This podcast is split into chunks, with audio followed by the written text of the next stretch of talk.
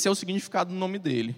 Agora a gente vai ver o seguinte, que esse nome pai de paz, quantos aí tem filhos aí que colocam, pensam um significado do nome do seu filho para colocar? Quando eu tive as minhas filhas, eu pensei no nome do significado para ela, eu vi que o que, que significava aquele nome e fui entender ali o que, que a Bíblia falava sobre isso e coloquei o nome das minhas filhas. Porém, esse cara, na verdade, Absalão, não tem nada a ver o nome dele com a vida dele. Essa é a verdade. De fato, ele não foi o pai de paz naquele lugar. Pelo contrário, as coisas foram muito tumultuadas quando Absalão, desde o seu, né, do seu nascimento ali da sua juventude, ele na verdade não teve esse, esse dom da paz, como a gente vai ver aqui hoje.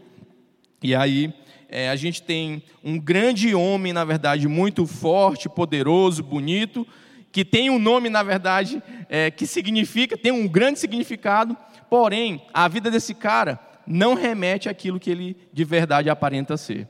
E por muitas vezes, é, nós estamos acostumados a observar só a aparência das pessoas, observando aquilo que na verdade elas são por fora. E lá, quando a gente falou, lá, acho que foi na primeira ministração que eu falei aqui, que Deus, de fato, enxergou Davi e ele não olhava o seu estereótipo, ele olhava quem ele era no seu profundo, lá dentro do seu coração. E Deus já enxergava Absalão desde o seu nascimento. E aí, nessa nessa conjuntura geral, eu queria que a gente fosse lá para 2 Samuel capítulo 14, verso 25 e 26. Vamos falar o que a Bíblia relata aqui. Diz assim: Em todo Israel não havia homem tão elogiado por sua beleza como Absalão. Olha só, em todo Israel não havia homem tão elogiado por sua beleza como Absalão. Da cabeça aos pés, não havia nele nenhum defeito. Verso 26. Sempre que o cabelo lhe ficava pesado demais, ele cortava e o pesava. Eram 2 quilos e 400 gramas quando o padrão, segundo o padrão do rei. Gente, esse caboclo era meio doido. Ele era um cara, né, naquela época, quem tinha um cabelão era alguém, na verdade, que tinha muitos dotes, né, um cara, na verdade, muito másculo. Então, a Bíblia fala que esse só o cabelo desse cara pesava isso. Presta atenção, gente. Você imagina, se só o cabelo de Absalão pesava isso, imagina o porte físico desse cara. Isso é muito doido. Se você já parou a pensar nisso, é muita loucura. Mas olha só, Davi, isso, por que, que a Bíblia traz isso para mim e para você? Por quê? Porque Davi também era um cara, na verdade, muito vaidoso. Ele era alguém com certeza muito vaidoso, ele gostava, na verdade, de se mostrar. Então, eu imagino quando. Abs... desculpa, Davi não, Absalão chegava naquele lugar, ele já chegava, na verdade, para causar impacto nas pessoas. Ele já chegava ali para as pessoas verem quem ele era. E era assim que ele se portava, era assim que ele ia naqueles lugares, era assim que ele se portava no meio, em meio aos reis, em meio àquelas pessoas que estavam lá com ele, aquelas pessoas que cresceram com ele. E aí, é, vamos abrir, na verdade, agora, 2 Samuel, é, capítulo 13, verso 1 ao 5.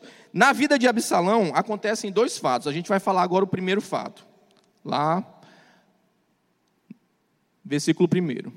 Depois de algum tempo, Aminon, filho de Davi, apaixonou-se por Tamar. Ela era muito bonita e era irmã de Absalão. Olha só de quem ela era irmã.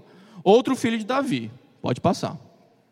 Aminon ficou angustiado a ponto de adoecer por causa de sua meia-irmã Tamar, pois ela era virgem e parecia-lhe impossível aproximar-se dela. Pode passar. Aminon tinha um amigo muito astuto chamado Jonadab. Repete aí. Jonadab. Para tu não esquecer dele já já. Filho de Simeia, irmão, irmão de Davi. Vai lá. Ele perguntou a Aminon, filho do rei: Por que todo dia você está abatido? Quer me contar o que passa? Aminon lhe disse: Estou apaixonado por Tamar, irmã de meu irmão Absalão. Pode passar.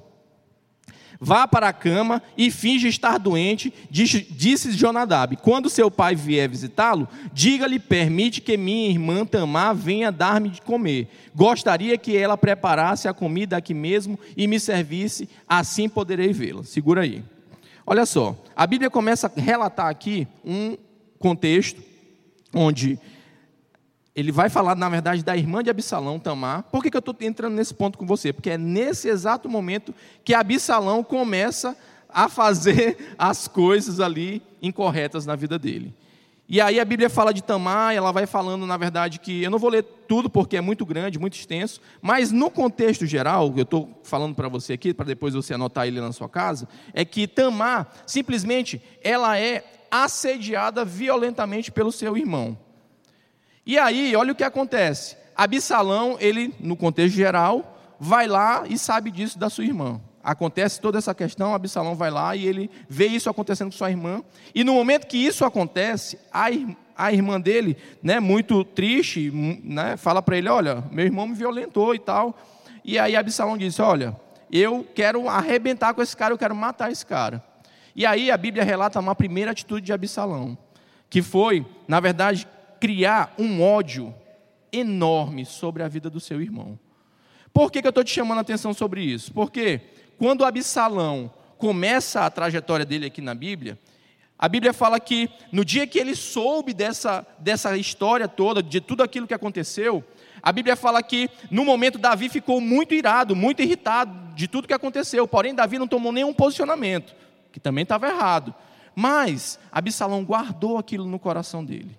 E hoje, na verdade, o primeiro ponto que eu quero falar com você é sobre, na verdade, o, o que que o nosso coração, os desejos, na verdade, do coração, se estão sendo corretos. Nesse exato dia, o irmão, na verdade, de Tamar, Aminon, que era, que era irmão também de Absalão, ele teve um desejo errado no seu coração. Qual foi o desejo errado no coração de Aminon? Ele queria possuir algo que ele não poderia possuir. Ele queria ter algo que não era para que ele pudesse ter. Ou seja, muitas vezes nós temos desejos errados no nosso coração. Porém, o que eu quero te dizer, que nesse exato dia, o irmão de Absalão, Aminon, decidiu escutar alguém. E esse alguém era quem, gente? Jonadab. E Jonadab vem e diz: Não, cara, vai lá e faz algo ali para que você possa fazer o que a sua carne deseja. E é o primeiro ponto que eu quero falar para você hoje é como é que está o seu coração. O que que seu coração tem desejado? O que que o seu coração tem, sabe, crido no Senhor? Como é que ele tem crido? O que que ele tem, o que que você tem eh, tentado fazer para o Senhor durante esses dias? O que você tem desejado fazer? E o irmão dele, na verdade, Aminon, ele teve uma péssima atitude, uma errada atitude. Porém, Absalão, ele simplesmente toma isso para ele. Ele toma um sentimento chamado ódio. E, gente, é muito engraçado, por quê? Porque eu não sei se vocês já sentiram esse sentimento ódio. Quem já sentiu o sentimento ódio aí, levanta a mão. A Bíblia fala sobre isso. A Bíblia fala sobre esses sentimentos. E aí, esse cara simplesmente, depois, se você for ler um pouquinho mais abaixo, esse cara ficou dois anos. A Bíblia fala que ele ficou dois anos guardando esse sentimento no coração dele, até que ele pudesse novamente reencontrar Aminon. E quando você alimenta algo no seu coração, quando os seus desejos são incorretos, existem consequências. Quando o desejo do nosso coração ele não está alinhado com aquilo que Deus quer para a nossa vida, isso vai gerar consequências. E naquele exato momento, Aminon tem um desejo errado, ele tem uma vontade errada no seu coração, ele entra, na verdade, para conversar com um amigo, o amigo diz, vai lá e faz, ele toma aquilo por verdade, faz aquilo que ele quer, e existe uma consequência final, que é uma violência a, ao pudor, à mulher, na verdade, a tudo que, que ela poderia ter, ali tudo que ela era, na verdade. E eu quero te dizer que toda todo desejo errado no nosso coração, a consequência é o pecado. Todo desejo que nós temos errado no nosso coração, a consequência disso, se isso for praticado, significa pecado. Vai me levar a um pecado, vai me levar a algo que de verdade não é da parte de Deus. E foi isso que o seu irmão fez, e foi isso que Aminon fez naquele dia. Ele simplesmente teve um desejo errado no seu coração. E Absalão reteu isso, simplesmente criou um ódio do seu irmão. Por quê? Porque mais na frente a gente vai ver. Ele vai tramar algo, na verdade, sobre a vida de Aminon ali. E aí, por que, que eu estou te chamando a atenção nisso? Porque na, nas ministrações passadas, a gente está falando sobre o nosso coração. E o nosso coração ele é muito enganoso. A gente precisa entender que de fato nosso, o nosso coração ele pode ser enganoso sim. A gente pode ter vontades erradas, gente. Quantas vezes você já teve vontade de não vir para a igreja? Só eu que não tive, gente. Levanta a mão aí, gente. Seja verdadeiro, amém. Isso é uma vontade errada. Isso é uma vontade da gente ficar deitado na nossa casa e ficar simplesmente fazendo a vontade da nossa carne. Eric, qual é o paralelo de você fazer uma coisa que é absurdamente errada, que no caso foi uma violência sexual, daquilo que de verdade de você fazer algo que talvez não é, não é ilícito, na verdade, entre aspas? Nenhuma. Não existe diferença, gente. Por quê? Porque, sabe, as, as vontades, as verdades do meu coração, elas vão falar de, daquilo do qual eu estou me alimentando daquilo do qual eu estou vivendo, da, das coisas das quais eu estou recebendo da parte de Deus. Então, se o seu coração está começando a ter desejos errados, desejos incorretos, eu quero te dizer: corre e grita socorro. Por quê? Porque isso não pode ficar, sabe, sendo alimentado dentro do seu coração. Corre e grita socorro. Da última vez eu falei para vocês o quê? Que a nossa grande ajuda vem do Senhor, mas Deus também instituiu quem? Líderes. Ele fala sobre sacerdotes, fala sobre presbíteros, e aqui na nossa igreja a gente trabalha com líderes, com discipuladores. Para quê? Para que o nosso coração ele esteja sempre o quê? Ele seja sempre ali, ó, consertado. Ele sempre esteja ali sendo alinhado à vontade de Deus. E eu quero dizer, o meu pastor, o seu pastor, o seu líder de célula, o seu líder de equipe, o seu discipulador, ele foi feito, diz assim, ó, meu discipulador foi feito para alinhar o meu coração. Foi feito para alinhar o seu coração, quer, que, quer queira você por bem, quer queira você por mal, independente. Ele foi feito para alinhar seu coração. Por quê? Porque isso foi uma instituição de Deus para poder a gente não andar desgarrado. Imagina se a gente andasse desgarrado, andasse por aí fazendo do jeito que a gente quer, da forma como a gente quer as coisas. Então não funciona dessa forma. E nesse dia que a Minô, na verdade, tem essa tem essa infelicidade de tomar esse desejo, de fazer essa prática, na verdade, isso acarretou uma grande, na verdade, uma, uma grande consequência na vida daquela família, na vida de todos eles. E a gente depois vai falar um pouquinho mais. E aí, abre lá Provérbios capítulo 10, verso 12. Vamos falar aqui o que a Bíblia diz sobre o ódio. O ódio provoca dissessão, mas o amor cobre todos os pecados. Ou seja, o que a Bíblia está me falando? Se você alimenta ódio, muito provavelmente, meu irmão, você está indo para o lado totalmente errado. Mas se você alimentar o amor no seu coração, eu quero te dizer, você está indo para o caminho correto. Então, o ódio, na verdade, não é um sentimento de Deus. E isso precisa ficar muito claro para mim e para você. Porque muitas vezes a gente diz que não tem ódio, não é irado, mas quando tem uma situação, a gente é o primeiro a dar um grito, a gente é o primeiro a se estressar, a gente é o primeiro a falar mal, sabe? Querer ter as nossas razões. Absalão tinha a maior razão naquele dia. Ele tinha a maior razão no coração dele.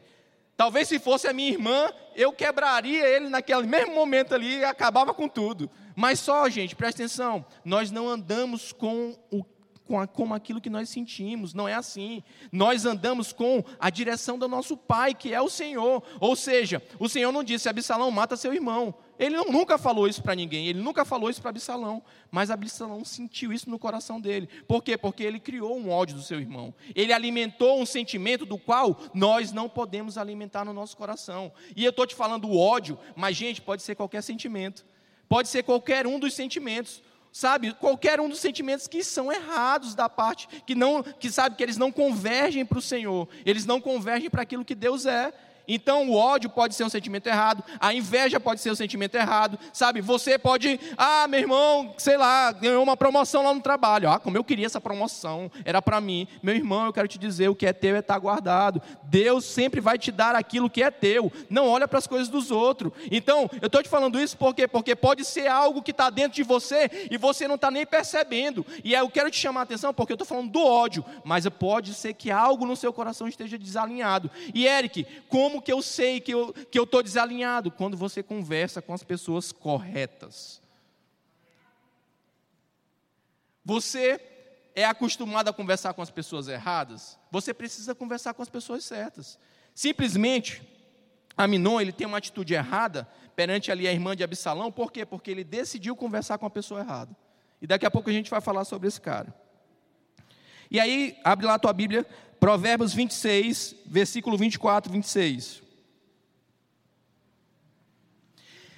Quem odeia, olha, falando sobre o ódio de novo. Quem odeia, disfarça as suas intenções com os lábios, mas no coração abriga a falsidade.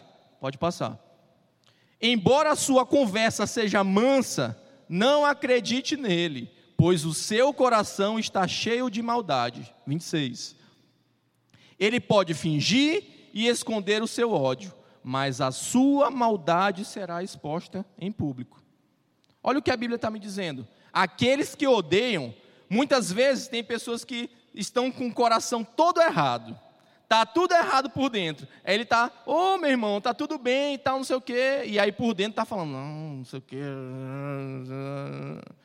Desse jeito. E eu acho que alguém se, eu acho que alguém se identificou aqui. Peraí, será que alguém se identificou? Gente, presta atenção, por quê? Porque isso é a nossa carne. Isso é o nosso modelo humano caído de ser. Mas no Senhor nós não temos esse modelo. No Senhor nós não somos dessa forma. Preste atenção. Por que, que eu estou te falando isso? Porque, gente, por mais que você pense, eu conheço o meu coração, eu quero te tirar essa certeza hoje. Você não conhece.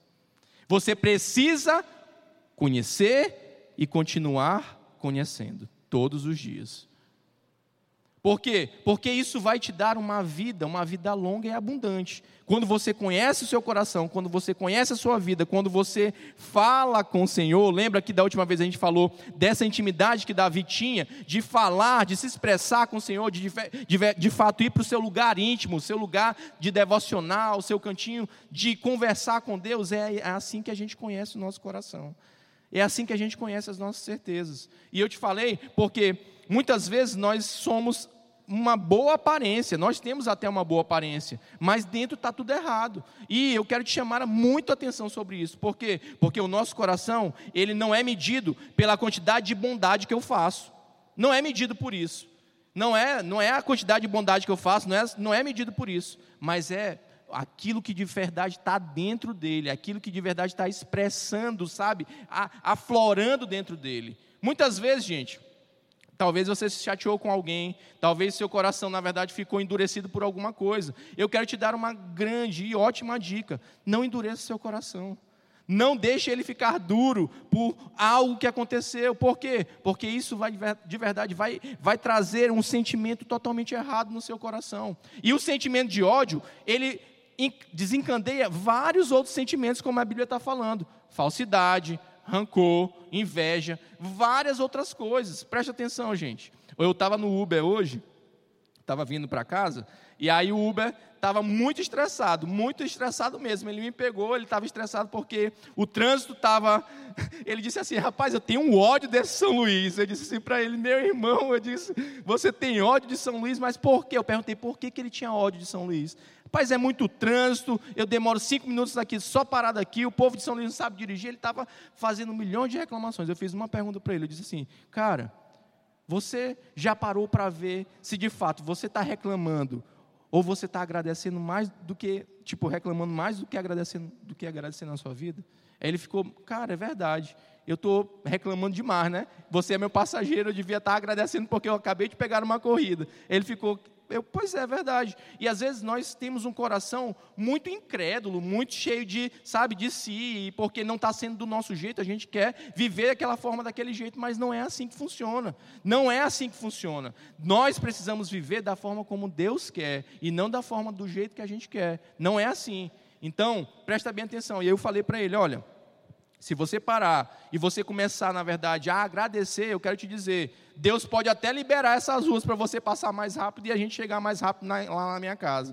E aí, porque, sabe, a gente, a gente precisa entender que o agradecimento, agradecer a Deus, a gente ser grato a tudo que Ele nos dá, é, é, muito melhor e parece que é uma pessoa chata, né? Você entrou naquele lugar e aquele ambiente fica chato, aquele ambiente fica, sabe? Ele estava igual cara de vaca, pastor, o caboclo do Uber, entendeu? Hoje eu disse para ele, cara, para com isso, porque se Deus está provendo na sua vida, se Deus está te dando a, a condição de ser Uber, cara, agradece, agradece, porque muitos não conseguem nem ser Uber, não tem nem a possibilidade de ser. Então, por quê?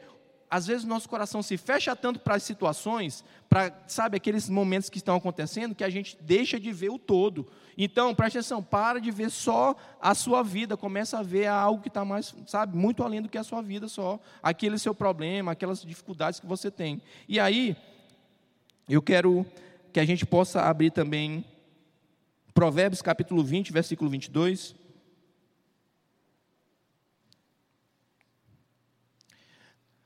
Não diga, eu farei pagar pelo mal que me fez. Espere pelo Senhor, e Ele dará a vitória para você.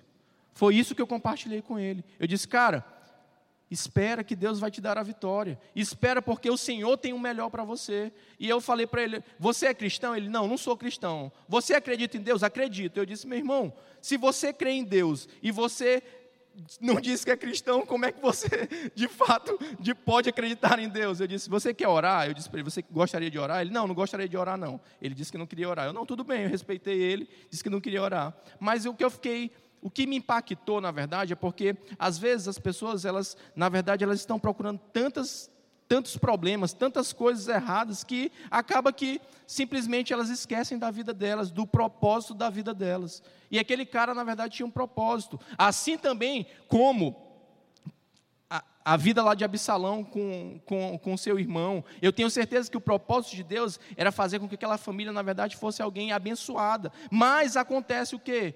Uma desilusão, acontece uma violência naquele lugar, acontece uma situação da qual foge, na verdade, do nosso controle, foge do controle, sabe, daquilo que de verdade Deus planejou. Por quê? Porque eles preferiram exercer a carne deles, eles preferiam fazer com que a sua carne fosse maior, o seu desejo de fazer a vontade deles fosse maior. E quando a gente faz isso, quando o nosso coração ele está com esse desejo, eu quero te dizer, as coisas vão dar erradas, as coisas não vão fluir, não vai dar certo. E aí, lá no Levítico capítulo 19, 18.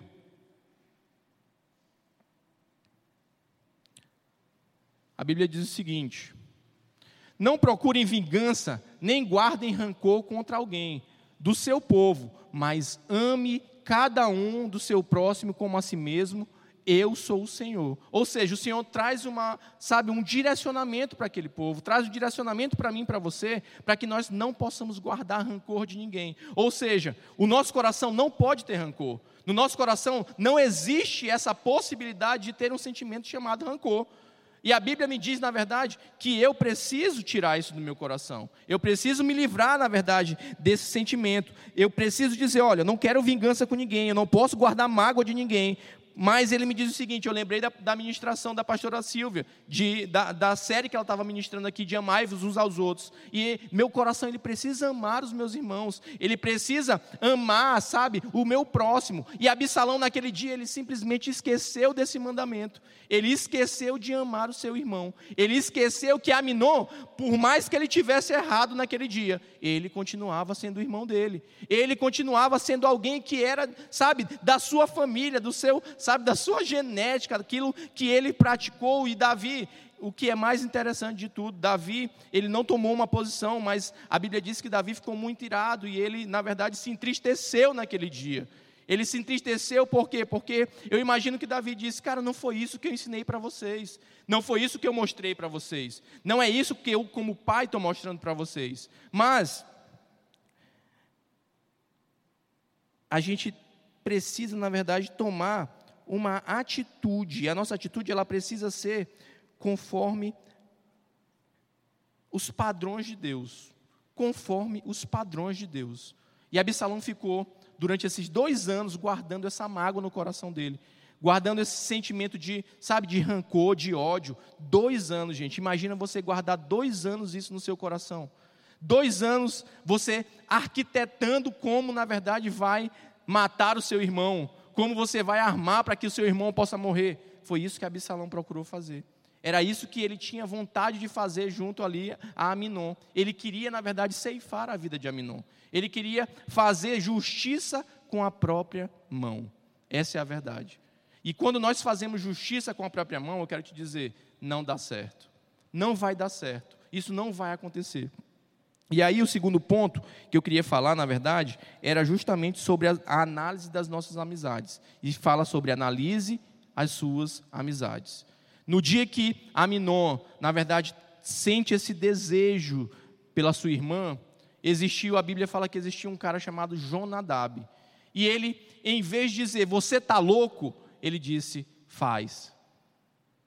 Ele disse, vai lá e faz. Ele arquitetou uma maneira. A, no nosso contexto geral, ele, a gente diz assim, foi enviado, né?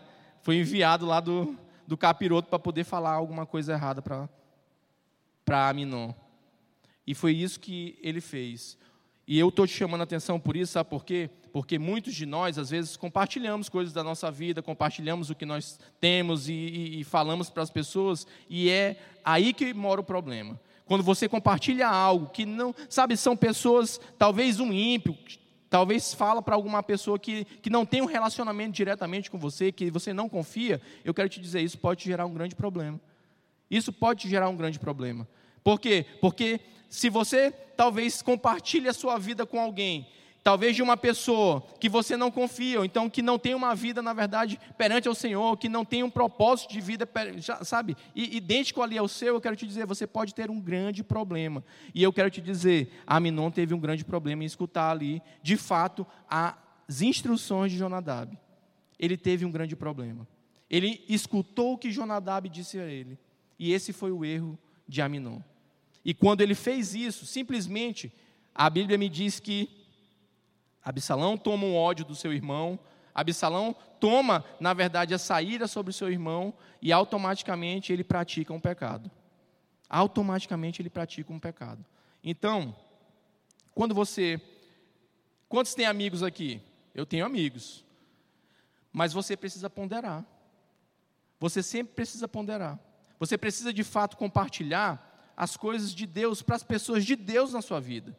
A Bíblia, eu queria que a gente abrisse a nossa Bíblia, lá em Provérbios capítulo 12, versículo 5.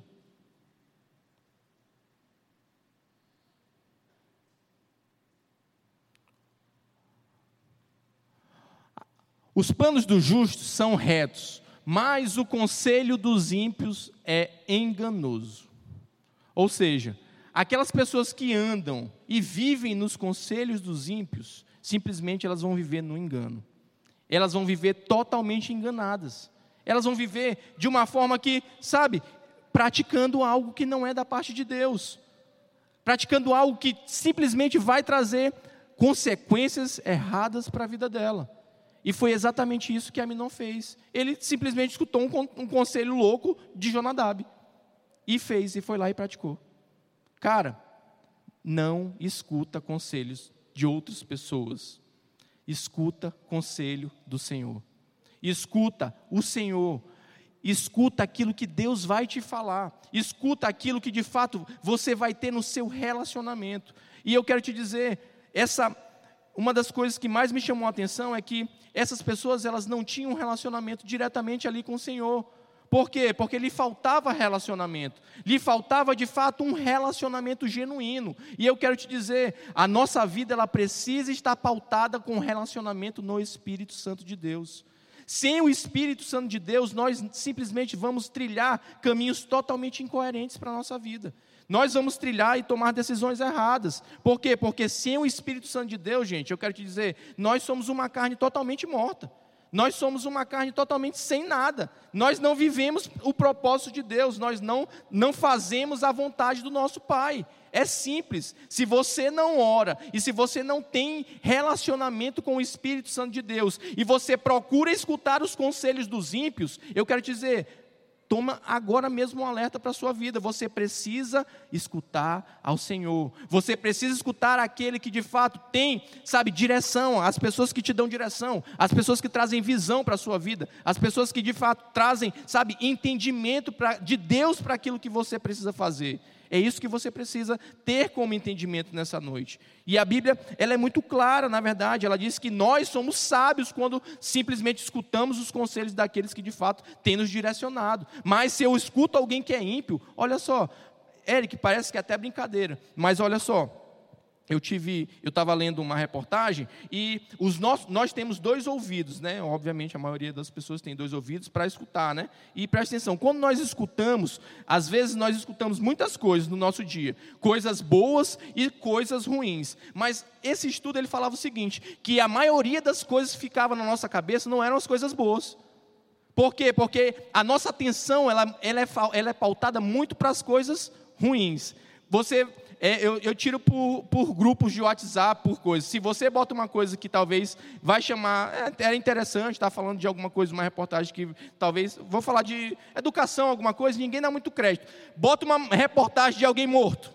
Bota que aconteceu uma tragédia. Meu irmão, isso vai ser compartilhado 10, 50 trilhões de vezes mas bota alguma coisa que é séria, bota alguma coisa que, sei lá, vai gerar um conteúdo que é importante. Essa, esse, esse compartilhamento, o Fabrício que trabalha com isso, ele sabe, demora muito, muito, muito, muito mais para ser compartilhado. E isso está pautado aqui na nossa mente. A Bíblia fala em Romanos para que nós possamos renovar a nossa mente, renovar o nosso pensamento, renovar o que de fato nós pensamos, da forma como pensamos. E é assim que é na verdade, a palavra de Deus. Quando nós estamos aqui, ó, alicerçados com ela, quando nós estamos lendo, buscando o Senhor, nós simplesmente não caímos. Lembra quando a sua avó falia, falava para você, conto do vigário? Nós não caímos no conto do vigário. Essa é a verdade.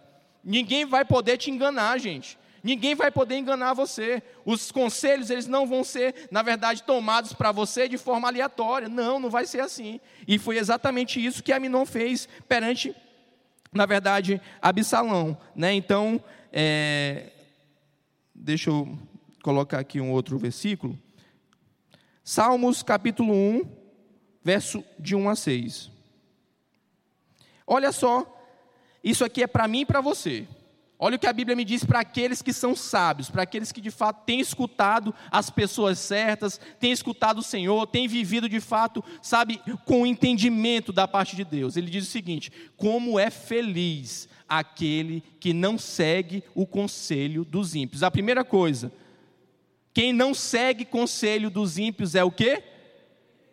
Você está sendo feliz? Você está sendo feliz de verdade, gente? Não parece, parece que você está com uma carinha de vaca aí nessa noite. Sorria, a pastora Vânia estava dizendo agora há pouco, sorria, sorri para o seu irmão, você é feliz, sabe por quê? Porque você não vive sobre os conselhos dos ímpios, gente. Preste atenção, aí a Bíblia continua, você ó, não imita a conduta dos pecadores, tem alguém imitando conduta de pecador aqui nessa casa? Não, você na verdade não se assenta na roda dos zombadores, passa lá, ao contrário, sua satisfação está onde? Na lei do Senhor. E nessa lei você medita dia e noite. Vai lá. É como a árvore plantada à beira das águas correntes. Você vai dar fruto no tempo certo e as suas folhas não vão murchar. Tudo o que você vai fazer vai o quê? Prosperar. Vamos lá. Eita Jesus. Essas são as pessoas, de fato, que andam no conselho dos sábios, que não vivem, na verdade, na roda daquelas pessoas. Gente, eu quero te dizer, te dar um ótimo conselho nessa noite. Se, a, se você passa, ou então vive num contexto onde tem gente falando mal de outra pessoa, saia desse lugar imediatamente. Não fique nesse lugar. Não fique nesse lugar onde pessoas falam mal umas das outras. Pessoas apontam erros de outras pessoas. Pessoas começam a zombar de outros. Saia desses lugares. Se você participa de grupo de WhatsApp, que é grupo só para falar mal, que nego só fica falando mal do outro, sai desse lugar. Esse lugar não é para você que na verdade é feliz porque não anda sobre os conselhos e nem fica escutando esse tipo de coisa.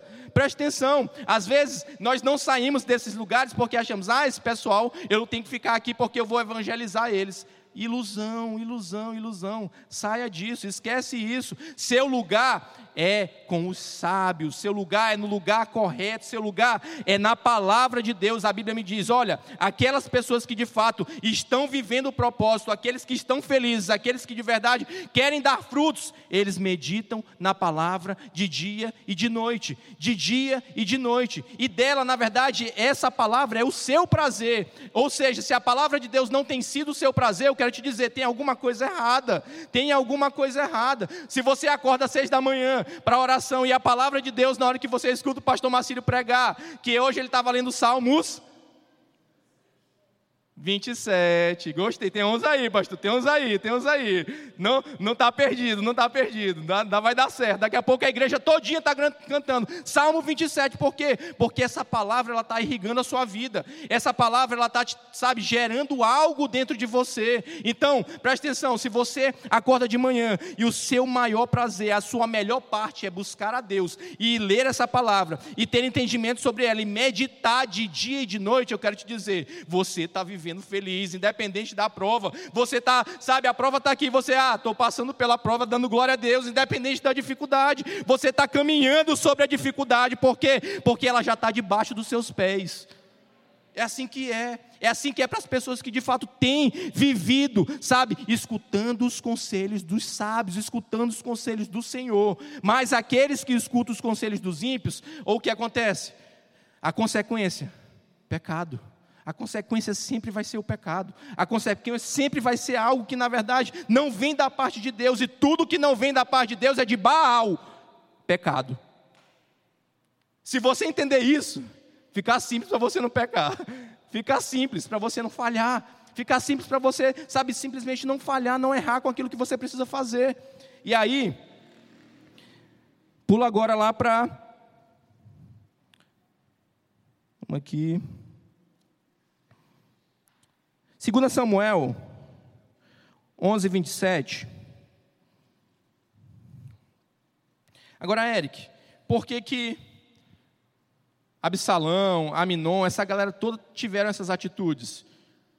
A Bíblia fala que houve uma consequência de pecado. O profeta Natan, ele avisou Davi, olha, a sua vida mais lá na frente vai dar errado. Por quê? Porque você cometeu um erro você se relacionou com uma mulher, com Batseba, e você simplesmente planejou lá a morte de Urias. E o profeta Natan disse: Olha, lá na frente vai dar uma coisa errada. Alguma coisa errada vai acontecer. E ele disse o seguinte para para Davi, né? Ele disse, ó, seu filho com Batseba iria morrer. Aí ficou isso aí, a gente vai ler agora 11, 27. Passando o luto, Davi mandou que a trouxessem para o palácio. Ela se tornou a sua mulher e teve um filho dele. Mas o que Davi fez desagradou ao Senhor. Ou seja, quando Davi fez bem isso daí, ó, houve uma consequência lá na frente. O seu filho morreu. Aí vai lá para o próximo. A espada não se apartaria da sua casa. Segundo Samuel, versículo, é, capítulo 12, versículo 10. Bota aí. Por isso, a espada nunca se afastará de sua família, pois você me desprezou e tomou a mulher de Urias, o Itita, para ser sua mulher. Ou seja, Deus está falando para Davi o seguinte: olha, lá na frente vão ter consequências. Lá na frente, o que você fez, ok, eu te perdoei, mas vão ter consequências. Vão ter coisas que vão acontecer. E aí o terceiro foi, na verdade, que Natan falou, alguém da sua própria família iria possuir as suas concubinas e esse escândalo se tornaria público em Israel. Bota aí, 2 Samuel 12, 11 e 12. Assim diz o Senhor de sua própria família: trarei desgraça sobre você, tomarei as suas mulheres diante dos seus próprios olhos e as darei a outro. E ele diz, e ele se deitará com elas em plena luz do dia. Quem fez isso, gente? Um cara chamado Absalão. E se você for ler na Bíblia, Absalão participa dessa cena e da cena passada que foi da espada. Ou seja, matando o filho, o seu irmão. Tentando contra a vida de Davi. Por que eu estou te chamando a atenção sobre pecado hoje? Porque muitas vezes, gente, nós precisamos, gente, confessar os nossos pecados. Muitas vezes não, todas as vezes precisamos confessar os nossos pecados. precisamos confessar as nossas práticas erradas, independente se elas sejam pequenas, se elas sejam grandes, mas nós precisamos ter uma prática de confissão de pecado. Um, uma igreja avivada, um lugar, na verdade, de avivamento, uma coisa não fica: pecado. Não tem como. Sabe por quê? Porque se o fogo de Deus está no lugar, o fogo de Deus, ele simplesmente não se junta com o pecado, ele queima o pecado. Ele queima as coisas que são erradas no nosso coração. E Eric, falar mal do meu irmão é pecado? É, meu irmão, pecado. Pensar que eu quero ter a grama do vizinho é pecado? É pecado. Que é melhor do que a minha, né? Eu não tenho nem grama na minha casa ainda, mas eu quero ter. Mas não tem, não estou olhando para do vizinho. Não sei se é bonita, mas eu quero me ater às coisas que eu tenho e agradecer a Deus. Sabe por quê? Porque o nosso coração ele precisa ser preparado para receber algo da parte de Deus. E se nós somos um povo que vamos receber algo novo da parte de Deus, comece a trabalhar a sua vida no seu íntimo e, primeiramente, comece confessando os seus pecados. Comece confessando, sabe, aquilo que tem tido, tem sido as suas lutas, tem sido as suas dificuldades. Comece confessando isso. Comece falando para o Senhor, comece colocando diante de Deus tudo aquilo que sabe, tem te paralisado. Comece confessando para o Senhor, oh, Senhor, eu tenho essas coisas aqui que eu não consigo, sabe, organizar, que eu não consigo, sabe, é, é, é uma luta que eu estou lutando faz é tempo. Coloca diante de Deus, coloca diante do Senhor, coloca, sabe, para que Ele possa organizar tudo no seu coração. Esses dias eu e minha esposa, a gente tem, a gente tem passado por várias dificuldades. Temos passado, como todos de vocês têm passado várias dificuldades. Porém, eu quero te dizer, não tem, tem sido dias tão alegres lá na minha casa, tem sido dias tão felizes que eu fico olhando assim, amor, é impressionante, né? Porque as coisas materiais, por, por, às vezes até te dão alegria, momentaneamente, mas eu quero te dizer, quando você começa a receber da parte de Deus as coisas do Espírito Santo, a sua alegria não para de jorrar, porque aqueles que confiam meditam na lei de dia e de noite. Aqueles que estão felizes meditam na lei de dia e de noite. Aqueles que estão recebendo as coisas de Deus estão meditando de dia e de noite. Aqueles que estão de jejum, quem está de jejum aí, estamos junto. Meditam de dia e de noite. Presta atenção. Sabe por quê? Porque a alegria, na verdade, a alegria em fazer algo para o Senhor, a alegria em servir ao Senhor.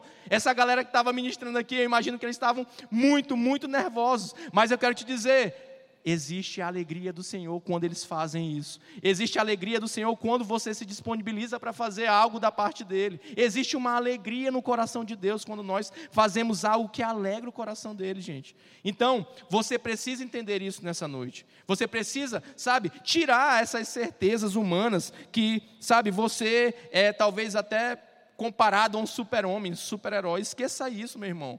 Luta foi feita para a gente lutar. Foi isso que Davi, a gente estava falando na, na, na, na ministração passada que foi isso que Davi fez. Quando Golias veio, ele decidiu lutar. Ele teve, ele podia, ele ter, teria duas escolhas. Ele poderia ir para trás, recuar e não lutar com Davi, com Golias, mas ele decidiu lutar com Golias. Ele escolheu lutar a luta que ele precisava lutar. E eu quero te dizer, muitas vezes nós estamos lutando lutas que talvez até não é sua, por quê? Porque você nem colocou diante de Deus ainda. Começa a colocar as tuas lutas diante de Deus. Vão ter lutas que você vai ter que lutar sozinho, que você vai precisar passar pelo deserto, mas vão ter lutas que Deus está lá, ó, lutando por você e ele tirando, sabe, esse peso da sua costa, tirando essa dificuldade para que para te mostrar que ele continua sendo Deus. Foi isso que a gente falou. Então Deus precisa ser soberano na sua vida também. Ele precisa ter soberania sobre você. Amém? E aí, o terceiro ponto é voltar para Absalão, que era na verdade o desejo dele de ter um lugar que não era seu, ou seja, engano, ter um engano no coração. Absalão queria, na verdade, depois que ele foi lá, matou Aminon, Davi fica muito triste com ele, Davi não quer mais falar com ele, Davi simplesmente diz para ele: Olha, foge daqui, eu não quero nem te ver. Ele fica um tempão afastado de Davi. Depois de dois anos, ele volta para conversar com Davi. Davi ainda fica meio assim, mas a Bíblia diz que o coração de Davi cessou todo, todo o rancor que ele tinha ali sobre, sobre Absalão. E aí, Absalão começa, na verdade, a tramar tirar o reinado de Davi. Olha só, Davi vai lá, perdoa ali Absalão, Davi vai lá, volta ele de volta para viver no contexto, mas ele começa a tramar. Ele começa a tramar para que ele possa reinar e destronar Davi. Presta atenção, isso me remete a uma coisa, que muitas vezes nós até enxergamos coisas que nós queremos, e às vezes tem, tem pessoas que estão nessas posições que você quer. Tem pessoas, sabe por quê? Porque Deus tem sempre pessoas nessas posições. Porque se você não tiver espelho, como é que você vai querer alguma coisa maior?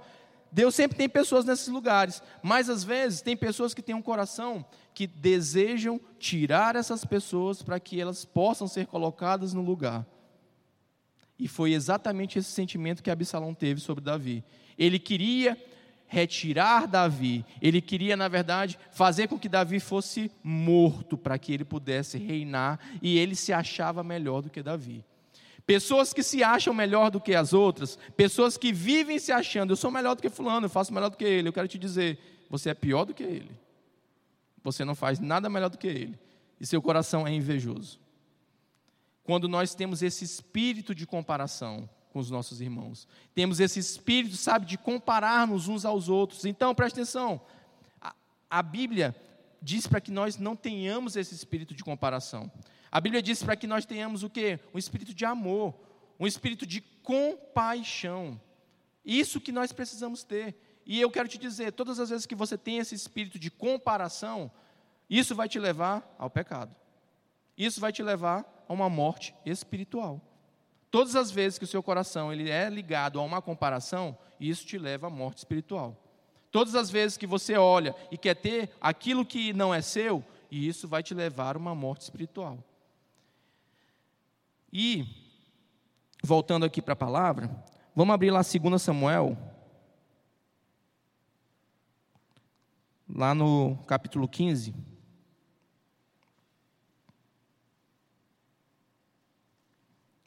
A partir do verso 1. Olha o que, que aconteceu.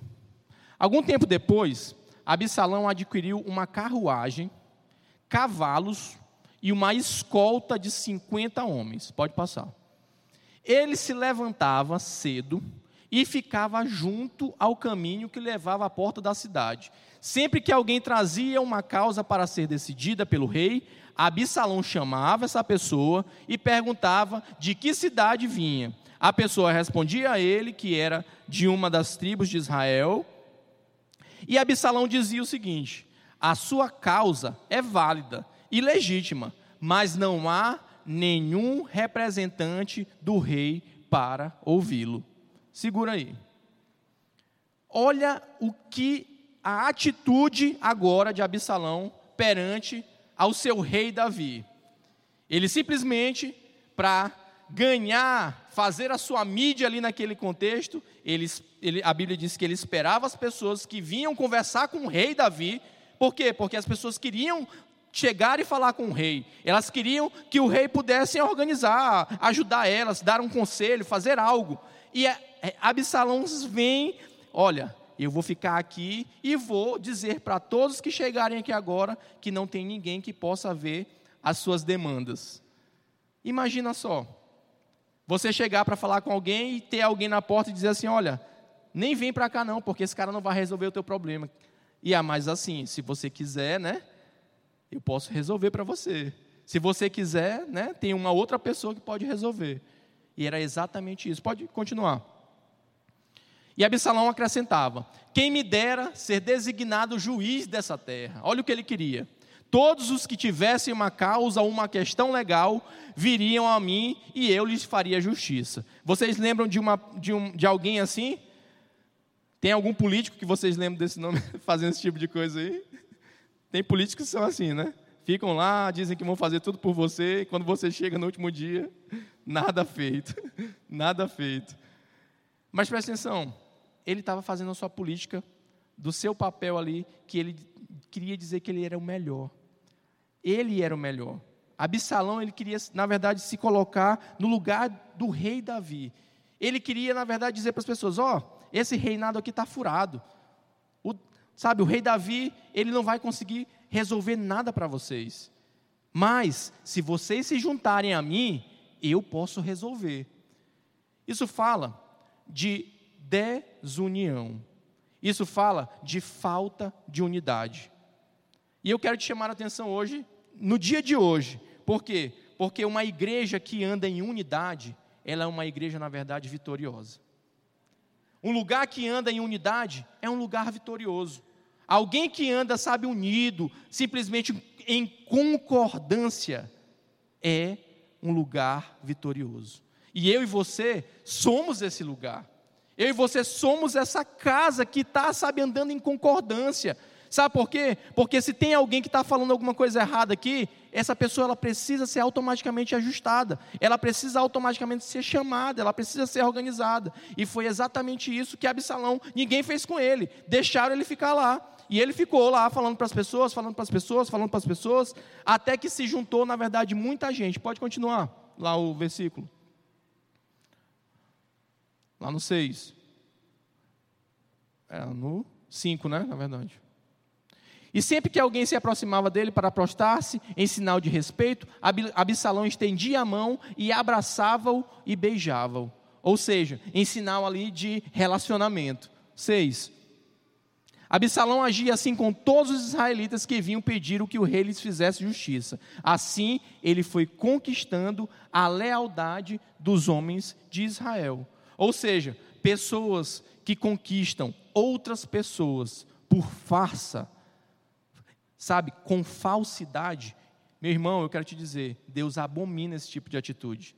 E ele abominou a atitude de Absalão naquele dia. Ele, sabe, abominou a atitude que Absalão teve perante ao rei, perante ao rei Davi. E aí, se você for lá, na verdade, para 2 Samuel, capítulo, no versículo 7, 8, 15, continuando no 15, 7, 8. Olha o que ele diz também. Ao final de quatro anos, Absalão disse ao rei: Deixe-me ir a Hebron para cumprir um voto que fiz ao Senhor. Pode passar. Quando o teu servo estava em Jesus, na Síria, fez este voto: Se o Senhor me permitir voltar a Jerusalém, prestarei culto a ele em Hebron. Ou seja, Absalão Absalão estava mentindo para Davi. Ele estava dizendo: Ó, Davi, eu fiz um voto com o Senhor e eu preciso voltar para, lá para Jerusalém para poder, sabe, cumprir esse voto.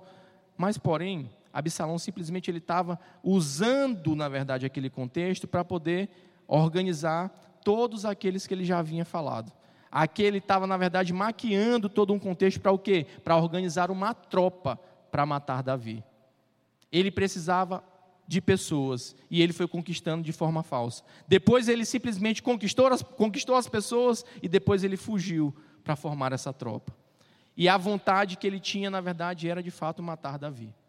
E a Bíblia fala, na verdade, depois eu não vou ler muito sobre isso, mas a Bíblia fala que essas pessoas se reuniram, foram mais de 200 homens, se reuniram. E eles foram lá, na verdade, para conversar com Davi, para dizer para ele: olha, você simplesmente não, não tomou conta daquilo que nós te colocamos, te levamos para poder tratar, e você não deu conta daquilo. E aí simplesmente o que acontece? As pessoas todas tramam a morte de Davi. Aqueles mais de 200 homens, junto com Absalão. E a proposta de Davi é o quê? Fugir. Davi foge. A Bíblia fala que Davi foge e ele simplesmente vai para um lugar a Bíblia diz que pessoas vão levar a arca da aliança. Ele diz: Olha, não leva a arca da aliança, não. Deixa ela aí com vocês. Deixa ela no lugar onde ela está. Sabe por quê? É isso que é mais interessante de tudo. Porque Davi, ele confiava no Senhor. E eu queria que você abrisse sua Bíblia. Lá em 2 Samuel 15, verso. Na verdade, 2 Samuel 15, verso 13 e 14. Então o mensageiro chegou e disse a Davi: Os israelitas estão com Absalão. Em vista disso, Davi disse aos conselheiros que estava com ele em Jerusalém: Vamos fugir, caso contrário, não escaparemos de Absalão. Se não partir, partimos imediatamente, ele nos alcançará, causará a nossa ruína e matará o povo à espada. Essa foi a atitude de Absalão. Essa foi a atitude de alguém que de verdade foi colocado e que tinha um futuro brilhante, que seria, na verdade, o próximo rei daquele lugar que seria alguém que, sabe, nasceu, cresceu para ser de fato alguém que poderia dominar, alguém, sabe, alguém que foi, sabe, um, um, algum estereótipo, alguém que era muito bonito, alguém que era, sabe, muito sábio, que era um bom combatente. Mas as atitudes do coração de Absalão os levaram ao lugar de ruína. As atitudes do coração de Absalão os levaram ao coração, sabe, a um lugar de ruína o coração totalmente errado. E aí, a Bíblia fala, é porque tem muita coisa aqui, não dá para poder ler tudo. A Bíblia fala, na verdade, Salmos capítulo 3, verso 1 a 8, diz que quando Davi, na verdade, ele estava fugindo, e, na verdade, subtense que ele escreveu esse salmo nesse dia, a Bíblia diz o seguinte: Senhor, muitos são os meus adversários Muitos se rebelaram contra mim. São muitos os que dizem ao meu respeito: Deus nunca o salvará. Mas tu, Senhor, és o escudo que me protege, és, és a minha glória e me fazes andar de cabeça erguida. Ao Senhor clamo em alta voz, e do seu santo monte ele me responde. Eu me deito e durmo e torno a acordar, porque é o Senhor que me sustém. Não me assustam os milhares que me cercam. Levanta-te, Senhor, salva-me, Deus meu, quebra o queixo de todos os meus inimigos, arrebenta os dentes dos ímpios. Do Senhor vem o livramento, a tua bênção está sobre o teu povo. Davi clama ao Senhor. Gente, Davi poderia reunir todo mundo, reunir a maior tropa que ele tinha, para poder matar toda essa galera. Ele poderia simplesmente usar dos seus artifícios como rei, mas ele decide dizer para Deus: Senhor, em ti eu confio. O Senhor é a minha confiança. O Senhor é o meu escudo. O Senhor é o meu escudo. O Senhor é minha fortaleza. Davi decide não não se expor, não ir lá e combater de frente ali Absalão. Ele decide não lutar aquela guerra porque aquela guerra não era dele. O Senhor estava protegendo Davi. E a Bíblia fala depois que Davi volta e os homens, na verdade, cercam Absalão, e a Bíblia diz que Absalão sai, na verdade, em, em fuga. Ele, no meio da floresta, o cabelo dele prende ele. Olha só, o cabelo de Absalão prende ele, ele cai e fica lá preso, o cavalo sai, e os, na verdade, e os, os servos ali de Davi, ali, os, os combatentes, é, lançam né, as flechas, matam ele e depois cortam a cabeça de Absalão. E no final das contas, Absalão não passou de uma história. Eu quero te dizer nessa noite uma coisa: que aqueles que confiam no Senhor aqueles que de verdade estão esperando no Senhor, aqueles que têm pautado a sua vida perante a Deus, eles não vão se decepcionar. Mesmo vindo as dificuldades, mesmo vindo as batalhas, mesmo vindo os dias difíceis, eles não vão se decepcionar. Independente se algo Deus te deu e você talvez tenha sido ali, né, almejado, dardos inflamados têm vindo ali sobre a sua vida, eu quero te dizer, não tenha medo, Deus é com você. Não tenha medo, Deus está cuidando de todas as coisas. Não tenha medo, Deus está fazendo aquilo que Ele precisa fazer. Independente se vai doer, pode até doer, mas não vai te matar, porque Deus está te protegendo. A Bíblia fala que Ele é nosso escudo, Ele é nossa proteção. Sabe, se você, e, e, aí eu imagino Davi fazendo, na verdade, criando esse salmo, falando para o Senhor: Senhor, eh, tem muita gente me cercando, tem muita gente, tem milhares de pessoas que me cercam, mas eu confio no Senhor de todo o meu coração. E aí, a Bíblia fala lá, na verdade, em Isaías 40, versículo 31. Pode abrir aí.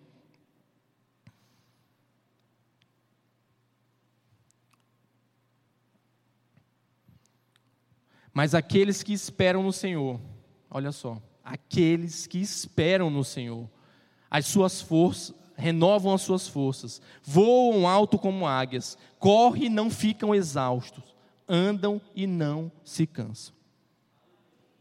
Se você de fato tem esperado no Senhor, se você de fato tem pautado a sua vida perante a Deus, eu quero te dizer, você não vai se cansar. A sua vida não vai ser um peso. A sua, sabe, a, a, o que você faz não vai ser um peso, pelo contrário, vai te dar muita alegria. Vai te dar muita alegria. E essa palavra, na verdade, fala, fala também algumas coisas sobre que Davi não soube ser um bom pai para Absalão, Davi também talvez não soube, não soube corrigir Absalão. Mas eu quero te dizer uma coisa: a sua vida, muitas vezes a gente se liga, né? Se liga às coisas que foram no nosso passado, se liga em coisas que talvez ficaram lá atrás. Talvez é, às vezes a gente coloca, quer colocar a culpa na nossa família, talvez de não ter um bom pai, de não ter uma boa mãe, mas eu quero te dizer uma coisa: a sua vida não pode ser pautada nas coisas do passado, a sua vida precisa ser pautada nas coisas do presente. Quando você de fato reconhece a Deus, quando você ama a Deus acima de todas as coisas, independente do seu passado, Deus te tornou um novo filho. Deus te fez filho dele. Deus te deu, sabe, algo que você nunca pôde ter. A Bíblia fala que pode o amor de um pai passar, pode o amor de mãe passar, pode quem for, mas o de Deus nunca vai passar. O de Deus nunca vai passar. E eu queria que você se colocasse de pé nessa noite.